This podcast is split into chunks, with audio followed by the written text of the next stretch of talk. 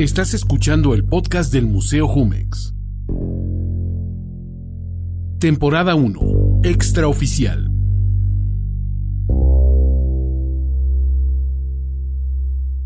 A través de algunas anécdotas y testimonios, reales o inventados, esta temporada nos conduce a considerar el lado B de la historia oficial del arte contemporáneo en México.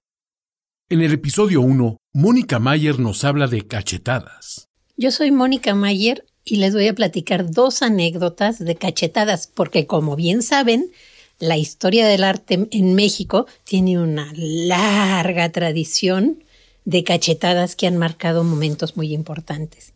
La primera de las que les voy a platicar es una cachetada que de hecho no se dio. Esa ocurrió en 1993 el 21 de enero de 1993, para ser más exactas, en el Museo Tamayo. Sucede que Raquel Tibol había escrito un libro que se llama Confrontaciones, Crónica y Recuento, que hablaba de pues todo lo que había ocurrido entre 1964 y 1979 con el movimiento de la ruptura, todo lo que habían venido a cambiar, las problemáticas que había habido antes, con la generación de los muralistas y lo que empezaba a suceder con lo que después se dio en llamar la generación de los grupos, que es más o menos a la que yo pertenezco. Pues resulta ser que doña Raquel decidió que la presentación de su libro fuera pues por artistas de esta generación posterior o los que estaban en medio de la ruptura y de la generación de los grupos, un pie en una y una en otra. Entonces, se le ocurrió invitarnos a Felipe Ehrenberg, a Maris Bustamante y a mí a presentar su libro. Esto es en 1993. O sea, que estábamos bastante jóvenes todos. Entonces era una cosa interesante de que hubiera Raquel invitado a la generación más joven que ella a presentar su libro. Pues resulta ser que Maris Bustamante hizo un performance, naturalmente, que fue el Sexy Kitsch y fue su manera de presentar el, el libro. Felipe Ehrenberg llegó, yo creo que muy mal preparado, porque ante lo que estábamos haciendo las demás personas, decidió que lo más escandaloso que podía hacer era sacarse la dentadura y ponerla en un vaso, y fue exactamente lo que procedió a hacer. Yo escribí un texto en el cual le pues le hacía una serie de preguntas a Raquel sobre el compromiso de las artistas y los artistas a lo largo de las décadas, sobre las cachetadas que había visto, había habido en el arte, etcétera, etcétera. Pero pues no, también iba a ser mi performance, ¿verdad? Porque pues ya sabía yo con quién estaba en esa mesa y e íbamos a hablar precisamente desde ese lenguaje. Entonces a mí lo que se me ocurrió es que yo le quería dar una probadita del libro a todas las personas presentes. Entonces invité a dos queridísimos amigos míos, a Daniel Martínez, el actor, y a Alan Kerrio, actor y director, muy jóvenes también en ese momento, a que me echaran la mano y que cuando empezara yo a hablar, agarraran el libro, le empezaran a cortar las hojas, las hicieran bolitas, las pusieran en una charola y que después pasaran entre el público a repartirle estas probaditas, así como si fueran botanitas, que les fueran repartiendo una hojita del, un pedacito, una hojita del libro a cada persona que estaba en el, en el público. Bueno, pues han de saber que cuando, mientras hacíamos nuestra presentación, Raquel no estaba, no estaba en la mesa, se subió ya para la parte de las preguntas y pasó junto a mí muy discretamente y me dijo, no te doy una cachetada nada más porque estamos en público. Yo ya sabía que lo iba a tomar así, ¿verdad? Pero pues cuando una tiene que hacer las cosas, una tiene que hacer las cosas. Lo que más me, entristecía de haber roto mi libro es que me iba yo a quedar sin mi copia, ¿verdad? Sin mi ejemplar.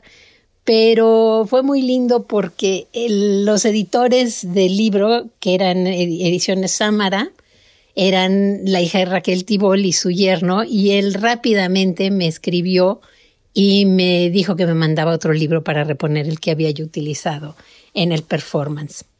Y luego les voy a platicar de otra cachetada que sí se dio. pero esa cachetada la di yo. Y esto sucedió en el faro de Iztapalapa. Creo que en ese momento nada más era el único que, que existía. Esto fue en 2002.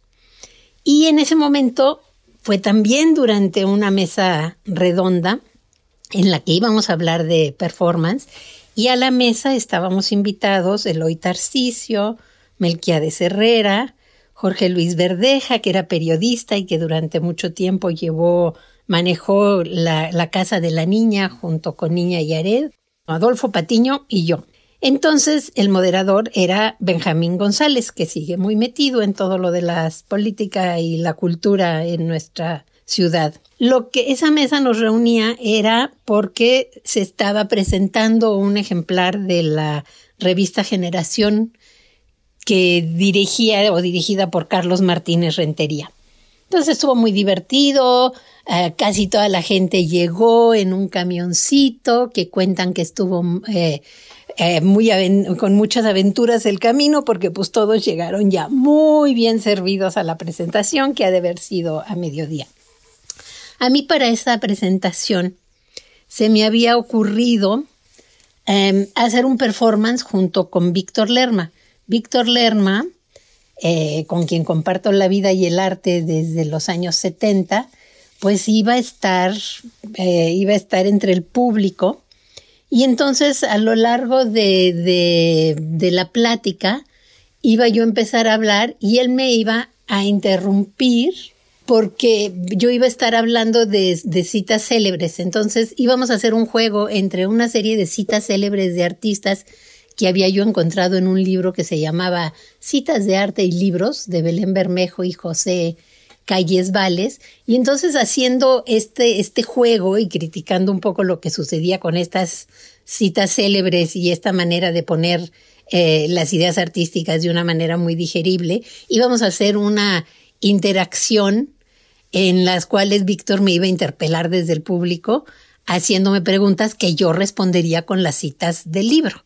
Entonces ese era nuestro, nuestro relajo. Y bueno, pues como suele suceder en esta vida, una propone y luego se arma el desmadre, ¿verdad?